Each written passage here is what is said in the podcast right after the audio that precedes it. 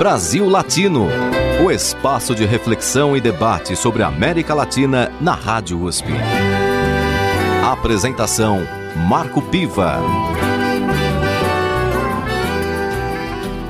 Olá, amigos e amigas do Brasil Latino, o programa que aproxima o Brasil da América Latina e a América Latina do Brasil. Toda segunda-feira, às 5 da tarde, você acompanha uma entrevista sobre temas de interesse do nosso continente latino-americano.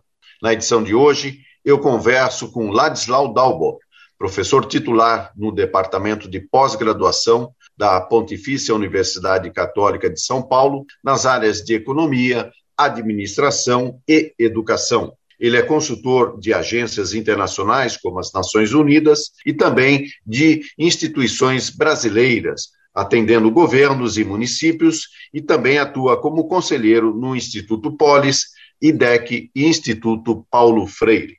Ladislau Dalbor é autor de várias obras sobre a globalização e o sistema financeiro, entre as quais se destacam O Capitalismo se Desloca, Novas Arquiteturas Sociais e a era do capital improdutivo. Bem-vindo ao Brasil Latino, Ladislau Dalbo.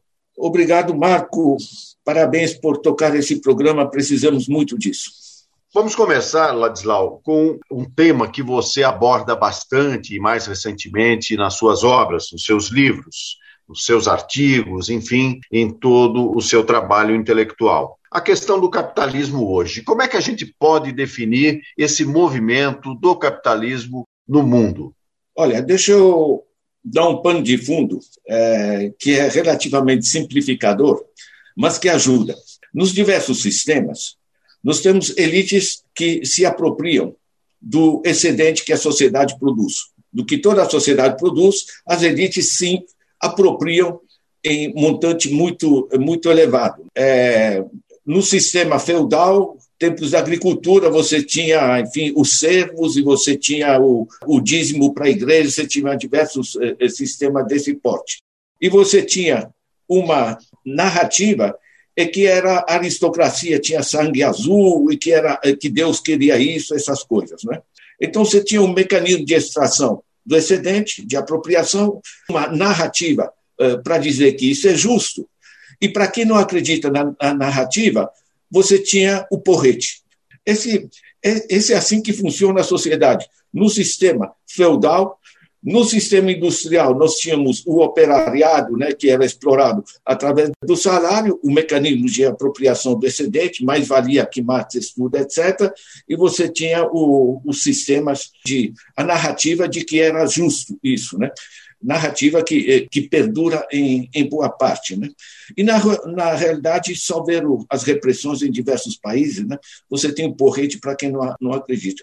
E essas coisas continuam. Né? Quer dizer, nos vários sistemas de escravidão, de feudalismo, de capitalismo, coisa do gênero, você tem um mecanismo de extração do excedente, né, apropriação por elites, você tem uma narrativa e você tem o porrete, que é para quem não acredita. Isso muito simplificado, a minha leitura histórica, de, depois de muitas histórias que, é, é, é, que eu tenho lido. Né? O que acontece hoje é que o sistema se deslocou. Tá? A gente sabe que é a Revolução Industrial e a gente está acrescentando ao capitalismo várias ideias do, do, tipo é capitalismo financeiro, é capitalismo global, é capitalismo é, é, digital, diversas coisas. Né? Mas, na realidade, eu acho que nós estamos entrando em outro sistema. E outro sistema, o essencial é bastante simples. No capitalismo industrial, você tem a apropriação do excedente, mas você tem um capital que é produtivo. Ou seja, o cara que produz sapato, ele está é, é, explorando seu trabalhador, a gente é, desanca ele por causa disso, mas ele está produzindo sapato que é útil, está gerando emprego e está pagando imposto. E esse imposto permite que o Estado faça infraestruturas políticas sociais. E a roda gira, certo? No momento atual, o deslocamento, que está no centro da, da tua pergunta, o deslocamento é, é de um capitalismo industrial para um sistema digital. É a revolução digital. Isso muda em profundidade as coisas. Por quê? Qualquer pessoa, qualquer favelado, não precisa estar desempregado, coisa do gênero, né?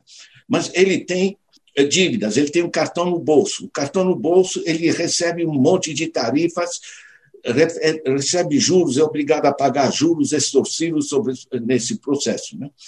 Então, na realidade, a forma de extração do excedente migrou. É, Para explorar o trabalhador na fábrica de sapato, pelo menos você tem que gerar um emprego. Agora, com o sistema financeiro, todo mundo, empregado ou não, se ele tem que comprar um, um fogão, ele vai pagar a prazo, tá, tá, tem juro incorporado. Ele tem do cartão, ele vai ter tarifas. Ele, enfim, tem uma nova forma de apropriação do excedente, sem precisar gerar emprego e sem precisar necessariamente produzir, porque as grandes fortunas hoje não são mais da General Motors, do empreendedor, do capitão de indústria, enfim, essas coisas, né? É essencialmente de banqueiros, de donos de ações, eh, de eh, controladores eh, de grandes plataformas de comunicação, ou seja, se deslocou para uma fase improdutiva, daí o conceito de capital improdutivo, que muda a forma de, de exploração. Agora, no mundo, hoje, o dinheiro impresso pelo governo, as notas de dinheiro que a gente conhece, representam, quando muito, 3% da chamada eh, liquidez. 97% não é, não são notas impressas pelo governo, mas são sinais magnéticos emitidas pelos bancos sob forma de crédito. Então, o controle do sistema financeiro migrou para os grandes intermediários eh, financeiros, a forma de apropriação do excedente social migrou eh, para formas de exploração monetária, juros, dividendos, eh, tarifas sobre o sistema financeiro, coisas do gênero, né? e isso atinge simplesmente todo mundo, porque todo mundo, de uma maneira ou outra, é obrigado a consumir, é obrigado a participar do, do sistema.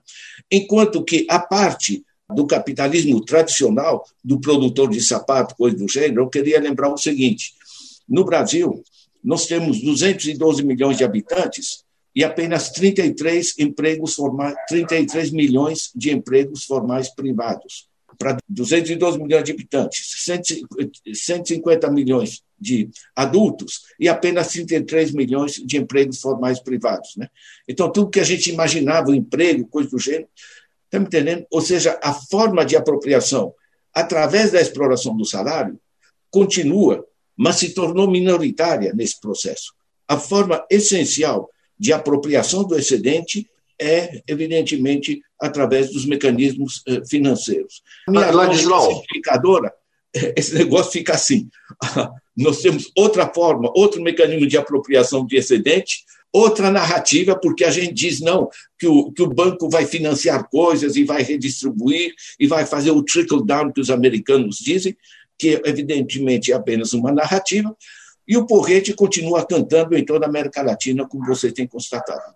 Então, nesse sentido, Ladislau, é, diante dessa nova forma de operação do capitalismo, onde fica o Estado? Olha, o Estado as várias pesquisas que estão sendo. Porque a discussão da financiarização, que é esse novo sistema, tá? que resulta da, da revolução digital, é, essa discussão está centrada em que o governo passou a ser controlado pelos sistemas financeiros privados. Ou seja, você tem um deslocamento do poder. Em vez do Estado equilibrar os interesses dos trabalhadores, eh, do mundo eh, rural, das empresas, e assegurar regras do jogo equilibradas, né, o que a gente chamava de, de eh, processos compensatórios, né, enfim, que você equilibrava os diversos interesses da sociedade, o Estado foi essencialmente apropriado pelos grandes grupos financeiros. Né? o Wolfgang Streeck, que é o alemão, ele tá, ele é uma análise faz uma análise muito fina, né? Ele diz basicamente não é o fim do capitalismo, mas é o fim do capitalismo democrático. Ou seja, não é mais o governo propriamente eleito, é só ver o financiamento de candidatos nos Estados Unidos, por exemplo, é feito pelas grandes corporações, é, e isso gera extrema dificuldade de você organizar eh, uma política em função dos interesses da, eh, da sociedade. Agora, eh, na América Latina, o controle dos grandes grupos privilegiados sobre o conjunto do, do sistema político é bastante evidente. Em particular, no Brasil, nós tivemos, entre 1995 e 2015, nós tivemos eh, o financiamento corporativo das campanhas. Né? Praticamente, as empresas eh, compram os seus candidatos. Né? A Hazel Henderson, nos Estados Unidos, escreve: Nós temos o melhor Senado que o dinheiro pode comprar. Em relação à questão dos empregos, é, diante de uma comparação, quer dizer, 33 milhões de empregos formais aqui no Brasil para uma população adulta de 150 milhões. Então, nós estamos falando aí numa inflexão da oferta de trabalho. Como é que vai caber tanta gente no mercado de trabalho necessitando de trabalho com um sistema que é, conflui e, e desemboca num, num afunilamento da oferta de trabalho? Olha, há muitos estudos é, que vão no sentido eh, de que as novas tecnologias, né, com automação de um conjunto de processos, e não é só a fábrica, não é só a robótica, né? É, você pega estudos do Susskind, né, mostram que, por exemplo, as empresas de advocacia empregavam muitos jovens advogados para fazer aquela pesquisa de base né, de jurisprudência sobre um, um caso. Hoje tudo isso está no computador, não estão contratando mais esse tipo eh, de gente. Né? Muitíssimos sistemas, por exemplo, na área da, eh, da medicina, está tá tudo online, né? O, o que é necessário, coisas do gênero. Enfim, tem essa parte das tecnologias que estão travando né? o, a expansão do, do emprego. Né? O clássico disso é o Jeremy Rifkin, que que escreveu O Fim do, uh, do Emprego. Né? É, agora, isso, no caso da América Latina, é diferente por, pelo seguinte, porque a base do, dos sistemas uh, que se automatizam é relativamente limitada. O principal problema é uma imensa massa de gente no setor informal, desempregada ou desalentada. Deixa eu especificar isso. Tá? No Brasil, eh, nós temos 38 milhões de pessoas que estão no setor informal. É gente que se vira. O IBGE traz os dados que o rendimento, a renda dessas pessoas é mais ou menos a metade de uma pessoa empregada. Isso aqui, e, e você não tem aposentadoria, você não tem INSS, você não, não tem esse processo. São 38 milhões. Tá? Você acrescente 14 milhões de desempregados, desemprego aberto, acrescente 7 milhões de pessoas desalentadas, que não são consideradas desempregadas, que consideradas fora da força de trabalho, mas é gente que simplesmente desistiu, não tem mais esperança de encontrar um emprego, mas gostaria de trabalhar. Quer dizer, na realidade, se você junta, você tem cerca de 60 milhões de pessoas que poderiam estar produzindo, que poderiam estar contribuindo eh, eh, para o pro processo produtivo do país e que estão dramaticamente subutilizadas. O IBGE criou essa categoria, agora tem um capítulo né, eh, de subutilização da, da força de trabalho. O que temos de força de trabalho útil, efetivamente, são os 33 milhões de empregos privado eh, formal, mais 11 milhões de emprego estatal, emprego público, certo? são 44 milhões. O resto é, é, é subutilização. Ok, Ladislau, vamos encerrar esse primeiro bloco da nossa entrevista com uma dica sua, uma dica musical. O que, que você recomenda para os nossos ouvintes? Olha, dadas as tragédias que a gente enfrenta, eu pegaria aí uma, uma música, um clássico é, da Chabela Vargas, se chama Jorona. Jorona, bem famosa essa canção. Então vamos ouvir com Chavela Vargas, uma música que é um clássico mexicano. Brasil Latino.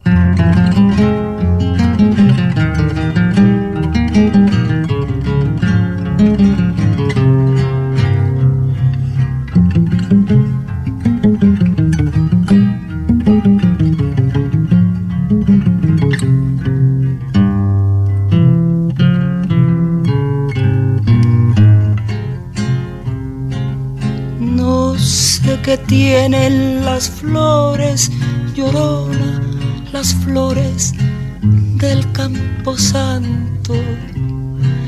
No sé qué tienen las flores, llorona, las flores del campo santo, que cuando las mueve el viento llorona, parece que están llorando,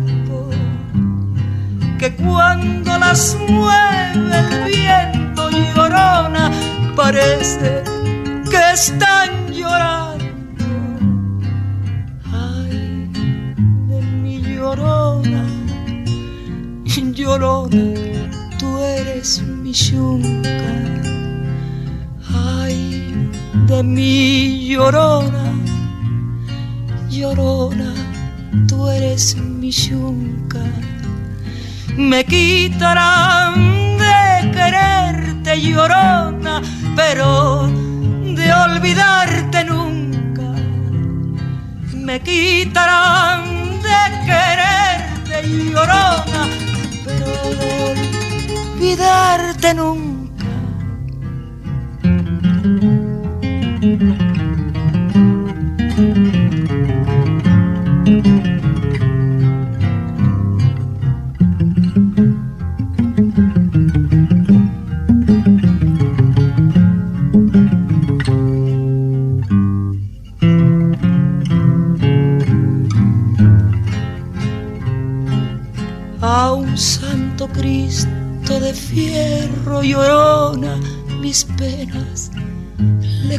Yo. A un santo Cristo de fierro llorona, mis penas le conté yo. ¿Cuáles no serían mis penas llorona que el santo Cristo lloró? cuáles no serían mis penas llorona que el santo Cristo lloró. Ay, de mi llorona, llorona de un campo lirio. Ay, de mi llorona, llorona de un campo lirio el que no sabe de amores llorona, no sabe lo que es martirio. El que no sabe de amores llorona, no sabe lo que es martirio.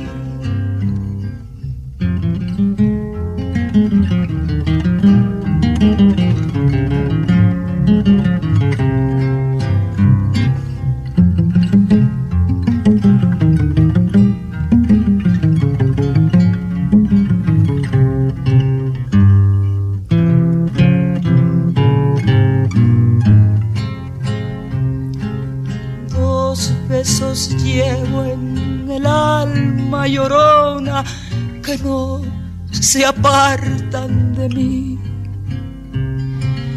Dos besos llevo en el alma llorona que no se apartan de mí.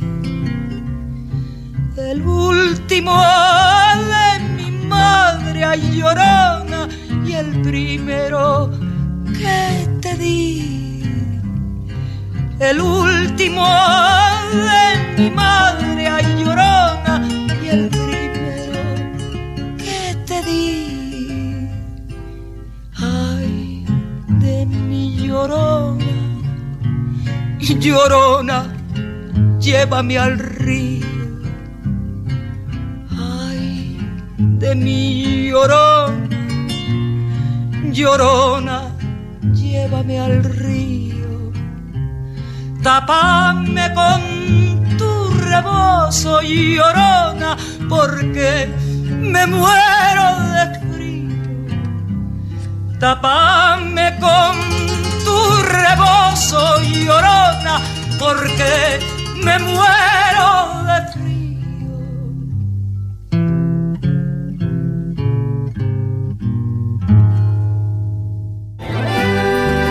Você está ouvindo Brasil Latino, o espaço de reflexão e debate sobre a América Latina na Rádio USP. Apresentação: Marco Piva. E voltamos com Brasil Latino, o programa que aproxima o Brasil da América Latina e a América Latina do Brasil. Toda segunda-feira, aqui na Rádio USP, às 5 da tarde, você acompanha uma entrevista sobre temas de interesse do nosso continente. Você também pode encontrar as nossas edições passadas nas plataformas de áudio Spotify, iTunes e também aqui no site da Rádio USP. Todas as edições estão lá, você pode ouvi-las a hora que quiser. Na edição de hoje, eu converso com Ladislau Dalbo, professor titular do Departamento de Pós-Graduação da Pontifícia Universidade Católica de São Paulo, atuando nas áreas de economia, administração e, mais recentemente, educação. Ele é consultor de agências internacionais, como a Organização das Nações Unidas, e também de governos e municípios brasileiros. Ele escreveu algumas obras onde se dedica a estudar a questão da globalização e o sistema financeiro. Cito aqui: o capitalismo se desloca, novas arquiteturas sociais e a era do capital improdutivo. Ladislau, no bloco anterior, nós terminamos com a questão do emprego, essa questão que é fundamental para o brasileiro, para o latino-americano, enfim, a pessoa que depende do seu trabalho. E por essa nova conformação internacional do capitalismo, cada vez menos se oferecem empregos, ou seja, os empregos são cada vez mais especializados. Onde é que a gente vai parar com esse processo aí? É, tendo a necessidade de atender a sobrevivência de tantos milhões de pessoas pelo nosso continente? É, primeiro é que em diversos países, em particular no último discurso do Biden, está se discutindo o que lá se chama é, é, Programa Público de Emprego. A ideia básica é assegurar que se junte a quantidade de pessoas desempregadas ou subempregadas e a quantidade de coisas a fazer.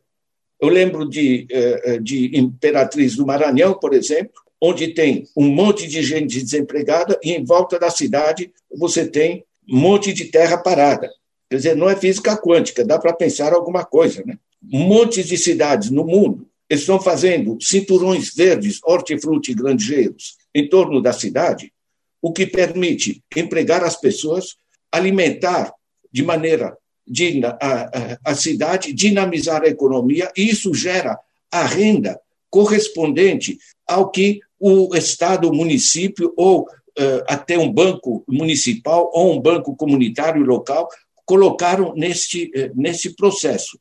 Na realidade, eu lembro do, da frase do Celso Furtado, né, que dizia: quando as pessoas estão paradas, qualquer atividade é lucro. O Ignatius Sachs trabalhava, gente, a gente pode fazer sistema de manutenção urbana, você pode fazer arborização. Isso liga é, ao que foi o New Deal nos Estados Unidos no tempo do Roosevelt, ao que o Biden está propondo agora nesse novo programa para os Estados Unidos, infraestruturas, eh, atividades construtivas locais e, e, e coisas do gênero, e é também faz parte de como se deu eh, o, o estado de bem-estar na Europa, né? com um monte de atividades eh, empurradas pelo Estado. Na realidade, quando você tem recursos produtivos subutilizados, é questão de organização social. Onde funciona, funciona, em geral, articulando políticas de emprego eh, com sistemas descentralizados. Eu pego a Índia, tá? A Índia é, é, assegura, todo município tem que assegurar um mínimo de 150 dias de trabalho para qualquer adulto é, do, seu, do seu município, pagando o salário mínimo e, se não conseguir gerar esses projetos, ele tem que pagar, no mínimo, mesmo não dando emprego, o, a metade de um salário mínimo. Né? Isso dinamiza as atividades. Veja, por exemplo, no estado de Kerala, que é um grande estado da Índia, a Índia é um, é um continente, né? onde essas, essas coisas funcionam. Você torna as pessoas produtivas, você gera um sentimento das pessoas de que pertencem, que não são inúteis, você reduz também essa coisa que a gente subestima, que o sentimento de insegurança, de desespero das pessoas de não ter não terem chão, digamos, a partir do, do qual construir as suas vidas. Né? Agora, um terceiro eixo que é muito interessante é a discussão que está havendo no mundo todo hoje eh, de você desvincular eh, o acesso à renda eh, do emprego. Porque com a imensa massa de gente parada ou subutilizada, você não pode mais vincular o direito à aposentadoria, um, um direito de, de acessos a uma série de políticas sociais, etc., e a sobrevivência familiar ao cara arrumar um emprego. Porque senão você gera, inclusive, todos esses sistemas malucos aí de gente vendendo picolé na praia, ou que seja, enfim, todo o sistema informal, inclusive o desenvolvimento de sistemas de tráfico de drogas, criminalidade, coisa do gênero. Né? Então, na realidade, quando você não tem como assegurar o trabalho para todos, você tem que assegurar uma renda básica que não é que você substitua trabalho com uma renda básica, mas é o que os americanos chamam, melhor chamam de floor, ou seja, é um piso. Ninguém pode, tem coisas que não podem faltar a ninguém. É, é, acesso à saúde, acesso à alimentação. Então. Eu queria lembrar né, que, é, por exemplo, no Brasil, só de cereais, a gente produz 3,2 kg por pessoa por dia. Né? Ou seja, a gente ter fome no, no país como o Brasil é absurdo. E as pessoas não têm renda. E se você gera essa renda, isso gera demanda, isso vai estimular a produção. Certo? Então, não é dinheiro perdido. Você tem que. A, a, a Laura Carvalho publicou aqui uma pesquisa muito interessante da USP, né, junto com, com o grupo, mostrando que o dinheiro que você passa para a base da sociedade, ele não é um dinheiro gasto, ele se multiplica porque gera demanda, as empresas têm para quem vender, isso gera mais emprego, então você termina gerando mais recursos do que você coloca. Né? Então, políticas públicas de apoio ao, ao emprego, né? políticas descentralizadas em cada município de você usar as pessoas subutilizadas e assegurar uma renda básica para que ninguém fique sem peso, que não fique uma mãe sem poder a comida do, dar a comida do filho, coisa do gênero, são políticas convergentes que estão sendo discutidas e há dinheiro para isso. O problema nosso não é falta de dinheiro, nosso problema é, evidentemente, a falta de políticas e de organização social. Agora, Ladislau, se a gente pega a situação dos estados, é, na maioria da América Latina e aqui no Brasil também, há um enfraquecimento do Estado, inclusive como é, elemento de arrecadação tributária e, inclusive, com uma arrecadação tributária é, muitas vezes injusta. Então, como é que essa conta pode fechar? Olha, nós temos hoje, vou dar um exemplo muito, muito concreto, tá? É, a Forbes norte-americana, que estuda bilionários, com cifras muito, muito sólidas, é, a Forbes é, avaliou a evolução das fortunas pessoais, portanto, de pessoas físicas, de 42 bilionários brasileiros, bilionários em dólar. Tá? Esses 42 bilionários, entre 12 de março e 18 de julho, eh, perdão, entre 18 de março e 12 de julho eh, do ano passado, em plena pandemia, com a economia caindo, eles aumentaram suas fortunas em 180 eh, bilhões de dólares perdão, 180 bilhões de reais. 180 bilhões de reais são seis anos de Bolsa Família, em vez de ir para 50 milhões de pessoas, vão eh, para 42 pessoas que já são bilionárias, não são produtivas, porque basicamente são donos de ações, são banqueiros, eh, eh, coisas do gênero, e não pagam impostos, porque no Brasil lucros e dividendos distribuídos são isentos de imposto. E, em grande parte, como a gente viu recentemente com os dados que saíram com Luxemburgo, eh, no Luxemburgo, os, eh, em grande parte esse dinheiro vai para paraísos fiscais. Isso não funciona. Isso é simplesmente um, um dreno eh, sobre a economia. O básico aqui, evidentemente, é rever a lei de 1995 do Fernando Henrique Cardoso, que isentou de impostos lucros e dividendos distribuídos. Isso não faz o mínimo sentido, né? Apenas o Brasil e a Estônia no mundo eh, tem esse tipo de tem essa, essa, essa isenção. Eu aqui, professor Ladislau, pago 27,5%. Né? Essa gente não pagar imposto. Então, a dimensão da tributação, nós temos excelentes estudos do Eduardo Fagnani, enfim, tem muita gente.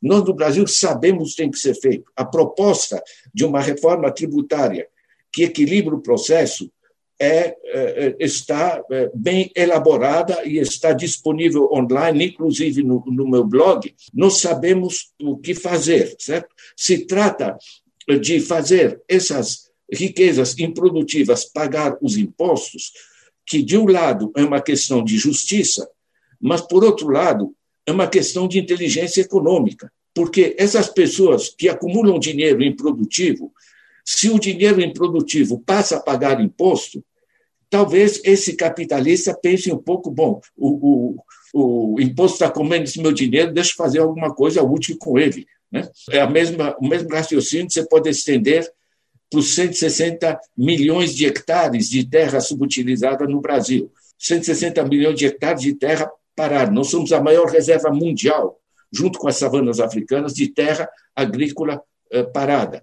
Na Europa, terra agrícola parada, você recebe um imposto de um tamanho tal que o cara ou produz ou vende para alguém que vai produzir. Então, tanto em termos de justiça como em termos de uso produtivo do, dos recursos, dos capitais, a gente tem que fazer a reforma eh, a reforma tributária. Essa reforma tributária é uma batalha. Sempre se fala dela, mas é de difícil é, concretização. Inclusive, tivemos é, recentemente governos mais progressistas, digamos assim, no contexto da América Latina, chamada é, década rosa ou década vermelha, dependendo do ponto de vista que se queira ver, e essa questão tributária é, praticamente não avançou, pelo menos nessa linha é, de maior justiça é, social na questão dos impostos. Você vê alguma perspectiva, no caso brasileiro especificamente, com a atual política econômica, do que, que pode ainda acontecer? Olha, o primeiro ponto, essa circularidade em que o enriquecimento dessas elites, o enriquecimento é absolutamente fantástico uh, nos últimos anos, dos grupos, grandes grupos financeiros. Tanto assim que eles puseram um banqueiro no Banco Central, um banqueiro na economia, um banqueiro na fazenda, se juntaram esses, esses, uh, esses ministérios, e o poder político está na mão eh, dos, eh, dos grupos financeiros. Isso é diferenciado na América Latina, tá? mas na realidade a gente vê isso vai e volta no Chile, na Argentina, no, no, nos, eh, nos diversos países. Então, o problema nosso é que, se você faz uma análise dos legislativos, você vê a imensa dificuldade que seria de você conseguir adotar uma, um sistema tributário redistributivo. Os sistemas tributários que nós temos são, eh, são essencialmente eh, eh, regressivos. Né? Então, o básico que eu, que eu trago é o seguinte: a partir de um certo grau de desigualdade, não há democracia que funcione. E quando você não tem democracia que funcione, você não consegue aplicar as leis necessárias. Né? É só olhar o, o, os nossos congressos, certo? Aqui no Brasil, né, é gente é, branca, é, rica, é, dominantemente de direita, ligada e financiada nas suas eleições por grupos econômicos das elites, e fica uma democracia de, de fase de conta. Né? Basta ver que no Brasil a gente tem, e isso vale para a América Latina, a gente tem democracia como recreio, de vez em quando. Né? As ditaduras nos levam aos absurdos, uh, e ao desespero na base da sociedade de um nível tal que de vez em quando a gente volta no processo pendular, volta para a democracia, que nos permitiu no Brasil adotar a Constituição de 88, que, por exemplo, no artigo 192 proibia a agiotagem, né? Os juros eram seriam limitados, seria crime ultrapassar 12% ao ano mais eh, mais inflação. A primeira coisa que os bancos fizeram a partir da adoção dessa Constituição foi quebrar e retirar o, o artigo 192. Eh, Hoje temos basicamente um sistema de agiotagem. Né? Eu acho que o, o fundamental, eh, para mim, é que as respostas não virão apenas de cima. a gente chegar a um governo que, que consiga fazer esse processo, porque a força das elites é muito grande. Eu acredito muito na construção do poder local, na reconstituição de sistemas participativos na base da, na base da sociedade. Né? O Bernie Sanders, nos Estados Unidos, trabalhou muito isso, né? criando eh, uma rede eh, de sistemas de apoio então, que gerou um, uma capacidade de presença, inclusive de falar em socialismo, absolutamente inesperada no, no, nos Estados Unidos. Né? Mas o básico é, é, é que eu trago isso para outra uh, conversa, Marco, que é o seguinte: eu vejo os países que funcionam. Eu rodei, tá? Trabalhei em muitos, muitos países, trabalhei sete anos na África, trabalhei na China, na Mongólia, em diversos países da América Latina e uh, tal. Onde funciona, os sistemas são rigorosamente descentralizados. Eu pego a China, é muito interessante, porque a China tem um governo politicamente forte em termos de dar orientações gerais, mas é rigorosamente descentralizado. Cada município administra o seu espaço, o seu território urbano e rural, em função dos potenciais das necessidades. O governo o que, é que faz?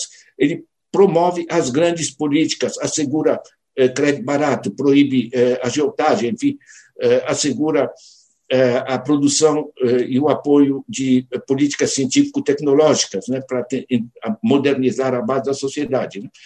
Então, você tem orientações gerais no governo, mas a aplicação das políticas se dá no nível local. Se você pensa o Brasil, 5.570 municípios, e toda a discussão dos recursos no Brasil está lá em Brasília, que estão arrancando um pedaço quem, eh, quem pode, segundo, segundo a sua força.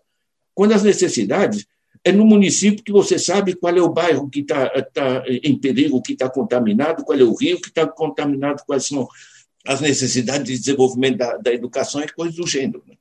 Então, eu vejo a necessidade, isso para mim é a América Latina em geral, uma revisão do Pacto Federativo em termos de descentralização rigorosa. Marco, isso funciona na China, funciona no Vietnã, na, na, Coreia do Sul, funciona na Alemanha, funciona na Suécia, funciona no Canadá, sistemas políticos diferenciados mas que tem como denominador comum muito mais poder, muito mais é, capacidade de decisão no nível local, certo? Então, de certa maneira, isso permite aproximar a democracia política e a democracia econômica, porque se democracia econômica, a democracia política é uma ficção, e é o que a gente vive em toda a América Latina. Muito bem, Ladislau. Nós estendemos um pouco esse segundo bloco, até por conta é, dessa sua explicação sobre a importância do poder local. E vamos agora é, ouvir uma música. E eu gostaria que você, então, fizesse a indicação para os nossos ouvintes. O que, que nós podemos ouvir agora? Olha, uma música que, que me encanta muito, que vale para toda a América Latina, mas é cabo-verdiana. Saudade, com Cesária Évora. Brasil Latino.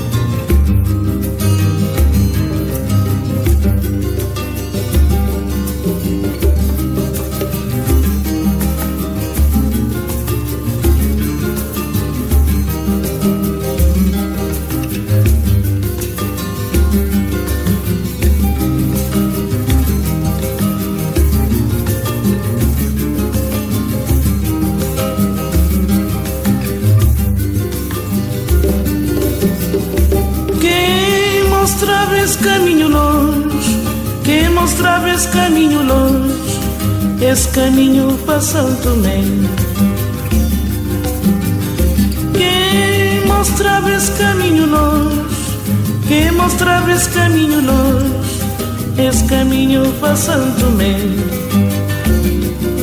Saudade, saudade, saudade desse minha terra, San Inclau. Saudade Saudade,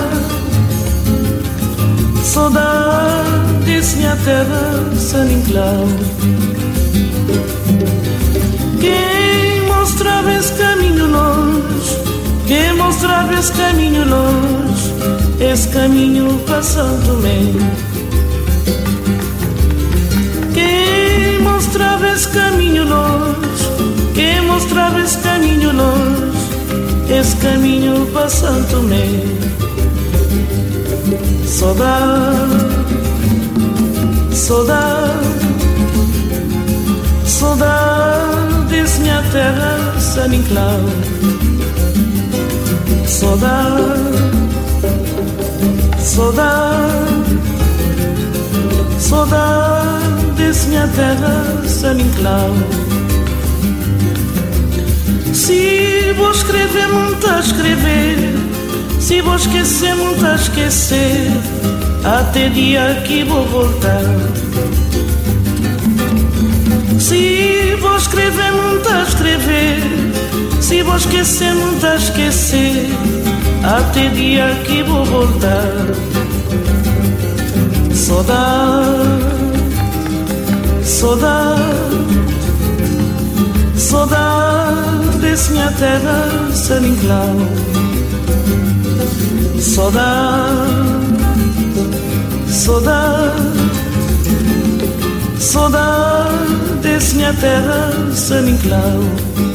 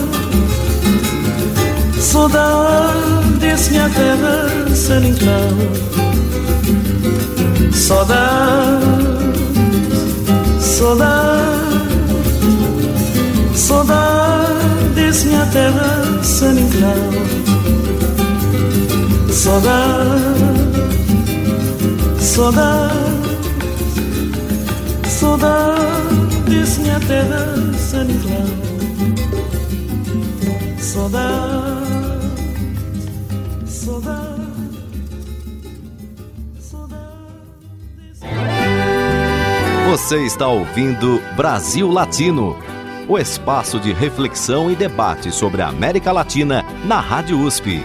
A apresentação: Marco Piva. E chegamos ao último bloco do Brasil Latino, o programa que aproxima o Brasil da América Latina e a América Latina do Brasil.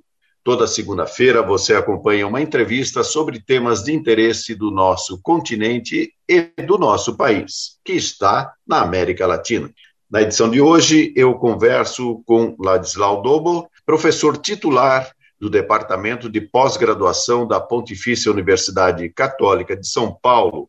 Ele atua nas áreas de economia, administração e educação. Consultor de agências internacionais, ele também dá consultoria para governos e municípios brasileiros, além de fazer parte de instituições como SEMPEC, IDEC e Instituto Paulo Freire.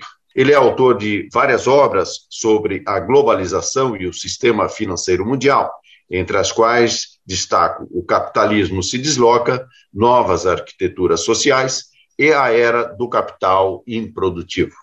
Professor Dalboro, nesse bloco final, é importante também que a gente discuta é, dois temas. A partir desse deslocamento é, do capitalismo e desse conceito do capital improdutivo, ou seja, milhões de pessoas buscando uma expectativa, buscando um trabalho, tendo expectativas de um trabalho, só que esses trabalhos cada vez mais longe, dependendo, evidentemente, do grau de formação profissional e de educação de cada sociedade. No Brasil, nós vivemos um momento muito delicado temos aí a pandemia como um elemento muito forte que tem trazido, inclusive, cifras monumentais é, de mortos e, ao mesmo tempo, um projeto econômico que, digamos, está condicionado a essa lógica desse capital é, mais financeiro do que produtivo. Embora no discurso a, a situação é, a, possa ser apresentada de outra forma.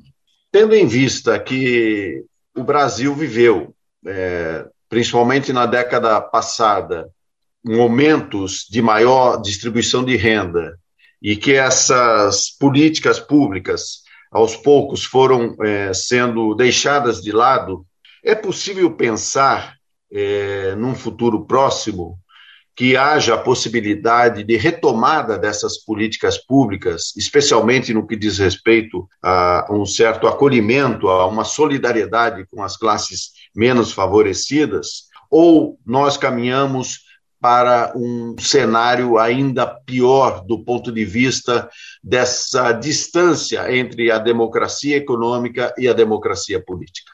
Olha, é, primeiro, o ponto mais importante é o seguinte: é o oitavo ano que o Brasil está parado. Nossa economia em 2021 está no nível de 2011. O nível de desnutrição e de fome no país, nós voltamos é, para 2004. É, Ou seja, é, no caminho que estamos, eu brinco até quando vai ser culpa da Dilma. Né? O oitavo ano que estamos com a economia paralisada, e isso antes, inclusive, da, da pandemia. Né? A pandemia só agrava e escancara o absurdo. Agora, eu pego o PIB do Brasil 2020, já com a pandemia. Nós tivemos um PIB de 7,5 trilhões de reais isso dá um cálculo interessante. Se eu divido isso pelo, pelos 212 milhões de habitantes, isso me dá 11 mil reais por mês por família de quatro pessoas. O que o Brasil produz hoje de bens e serviços dá 11 mil reais por mês por família de quatro pessoas. Eu trabalhei em países muito pobres da África que realmente você tem que tirar leite de pedra. No Brasil, não, o leite está aí. Só que a riqueza está indo para eh, um sistema eh, de esterilização das capacidades financeiras para capitais eh, financeiros especulativos, para paraísos fiscais, coisa do gênero. Né? Então, nosso problema não é de falta de recursos. Nosso problema é de organização política e social. Nesse plano, a gente sabe que tem que ser feito você assegurar a renda básica, quando a gente viu os 600 reais que foram distribuídos, eh, deu um pequeno salto na economia, né? Porque quando você pega no Brasil, as empresas estão trabalhando com a 70% da capacidade, em grande parte porque não tem para quem vender, porque tramaram com a travaram a capacidade de compra das famílias, você repassar recursos para a base da sociedade, isso permite que volte a se desenvolver a atividade produtiva e o emprego, e ambos geram maior tributos, mais receita para o, para o Estado. Né?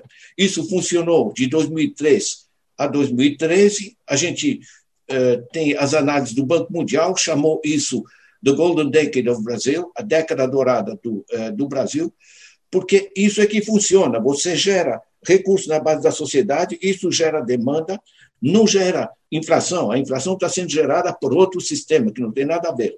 Certo? Mas as empresas têm que ter, para quem, é, quem vender, o sistema produtivo, para ser resgatado, ele não precisa de, de confiança, de contos de fada. Ele precisa de gente com dinheiro para ter para quem vender e de crédito barato para poder financiar a produção. Isso vale para a China, para a Coreia, para o Canadá, para qualquer sistema político. Esse é o sistema que faz, é, que faz a economia é, funcionar. Então, essa, essa busca de um novo é, equilíbrio não é falta de saber o que fazer, que é redistribuir, porque se dinamiza a economia pela base, e não é um problema de falta de recursos, certo? Porque esses recursos estão indo para o lugar errado e é só se você pensa que o que produzimos de bens e serviços dá 11 mil reais eh, por ano, é só reduzir por família de quatro pessoas, é só reduzir um pouco a desigualdade e você pode assegurar uma vida digna e confortável para todo mundo. Né? Então, na realidade, a gente tem uma confluência de medidas: assegurar a renda básica, fazer políticas públicas de emprego, como está sendo discutido no mundo, porque os mercados não resolvem isso é, é, sozinhos. Você tem que assegurar a, a reforma tributária para que o dinheiro flua para, para onde é necessário, e você tem que descentralizar as políticas no sentido de isso sair de Brasília e que cada município, cada estado, cada região possa realmente ter os recursos para enfrentar, porque eles sabem localmente o que é prioritário. Né? Nosso problema não é de falta de recursos, eu volto a dizer, é uma falta de organização política e social, é incompetência das elites de um lado, mas as elites estão bem casadas com o sistema financeiro, com os bancos, ganhando rios de dinheiro eh, nas, nas fortunas mais elevadas do país, utilizando paraísos fiscais. Esse país, como outros da América Latina, simplesmente está sendo mal administrado. Ladislau, eu gostaria que você eh, encerrasse aqui a nossa entrevista de hoje no Brasil Latino com uma palavra para os brasileiros. O que, que você pode dizer diante do cenário que nós estamos vivendo para os brasileiros e brasileiras? Olha, basicamente o seguinte: eu, como eu disse, eu trabalhei em muitos países no quadro das Nações Unidas, organizando sistemas de planejamento, e tem lugares de pobreza, sabe, que, que você está desesperado. Agora, no Brasil, os recursos existem, temos muita gente de boa cabeça, temos excelentes técnicos, temos excelentes universidades. Então, no Brasil, na realidade, nós temos um imenso potencial subutilizado. Essa é a imensa vantagem, porque só tirar um, um conjunto é, de gente que realmente é, é, completamente incompetente, fora do coisa, é só mudar as políticas. Não precisamos inventar novos recursos, é reorientar o nosso, é, o nosso caminho. É uma guerra política, é forma de organização social. Para mim, eu sou otimista, porque o Brasil tem muita gente de boa cabeça, e esses energúmenos que estão aí no poder, eu acho que a gente vai conseguir tirar. Muito bem, no Brasil Latino de hoje, eu conversei com Ladislau Dalbor, professor titular do Departamento de Pós-Graduação da Pontifícia Universidade Católica de São Paulo, consultor das Nações Unidas e também de governos e municípios brasileiros, além de fazer parte de organizações como o IDEC, o Instituto Polis, o Instituto Paulo Freire. O professor Ladislau Dalbor, ele mantém o seu site dalbor.org, eu vou soletrar, D de dado, O de ovo, W de whisky, B de bola, O de ovo, R de rato, Dobor. .org e ali todas as obras do professor estão disponibilizadas. Você pode acessar e completar, inclusive, essa conversa com mais informações. Ladislau, muito obrigado pela sua participação aqui no Brasil Latino. Olha, eu agradeço a você. Professor Ladislau Dalbor, e a sua sugestão musical para a gente encerrar o nosso programa? Eu gostaria de, de recomendar, para levantar o espírito, o ânimo das pessoas, né? Mercedes Sosa, Graças à la Vida, porque temos futuro, temos esperança. Muito bem, professor Ladislau Dalbor. Então vamos ouvir Graças à la Vida com Mercedes Sosa. Brasil Latino.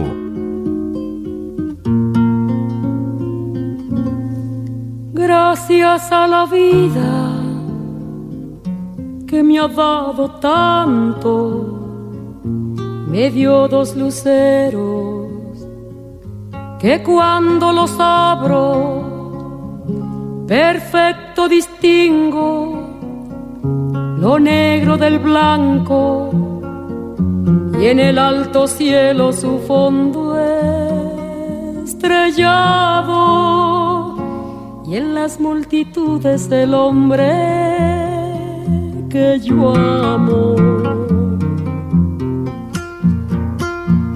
Gracias a la vida que me ha dado tanto, me ha dado el oído que en todo su ancho graba noche y días, grillos y canarios martillos, turbinas, ladridos, chubascos y la voz tan tierna de mi bien amado.